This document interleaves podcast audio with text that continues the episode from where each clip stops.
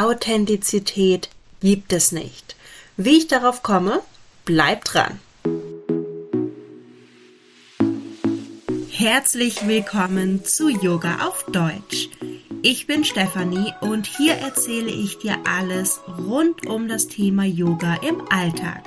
Ich bin deine Mentorin für Yoga mit Leichtigkeit und deine beste Freundin auf dem Weg zur Selbstverwirklichung.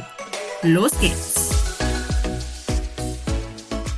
Das Internet ist voll davon. Überall heißt es, man muss nur authentisch sein. Authentisch auf Instagram, authentisch im Business, authentisch im Alltag. Aber was ist denn Authentizität?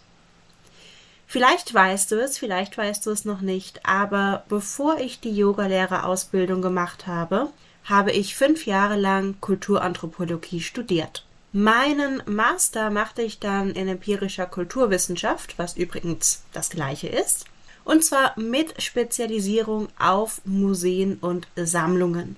Und vor allem nochmal in diesem Kontext beschäftigte ich mich sehr intensiv mit dem Wort, mit dem Konzept Authentizität. Ja, wenn wir in ein Museum gehen, dann erwarten wir in irgendeiner Weise eine Form von Authentizität. Und das ist auch schon ein erster Hinweis, eine Form. Denn was ist denn authentisch beispielsweise im Museum? Authentisch, wenn es echt ist? Authentisch, wenn es so nachgemacht ist, dass es gebrauchsfähig ist? Authentisch, wenn es eine Abbildung ist, die mir aber genau zeigt, wie ein, ein Ding zum Beispiel früher einmal war? Was ist authentisch? Authentisch oder Authentizität kann ganz unterschiedliche Dinge bedeuten. Etwa echt, gebrauchsfähig, real. Und genauso lässt sich das auch auf andere Bereiche übertragen. Gehen wir einmal weg vom Museum und rein in unseren Alltag. Wann bin ich im Alltag authentisch? Wenn ich ich bin, sagen jetzt viele. Aber was bedeutet denn das? Wann bin ich ich? Ich meine, ich bin echt, ja, ich existiere, ich bin real. Ich bin sozusagen gebrauchsfähig, ja, ich, ich funktioniere in Anführungszeichen. Aber was genau ist das? Ich habe diese Frage auf Instagram meiner Community gestellt und die Antwort, die am häufigsten kam, war, wenn ich mich zeige. Und das finde ich sehr interessant. Denn wenn ich mich zeige, bedeutet für mich, okay, eine Person möchte sie selbst sein können. Und auch hier kann man weiter fragen, was bedeutet es, du selbst zu sein. Und auch ich, wenn ich es in einem Wort sagen müsste, würde behaupten, für mich persönlich bedeutet Authentizität Individualität. Ich bin ich und ich bin einzigartig. Du bist du und du bist einzigartig.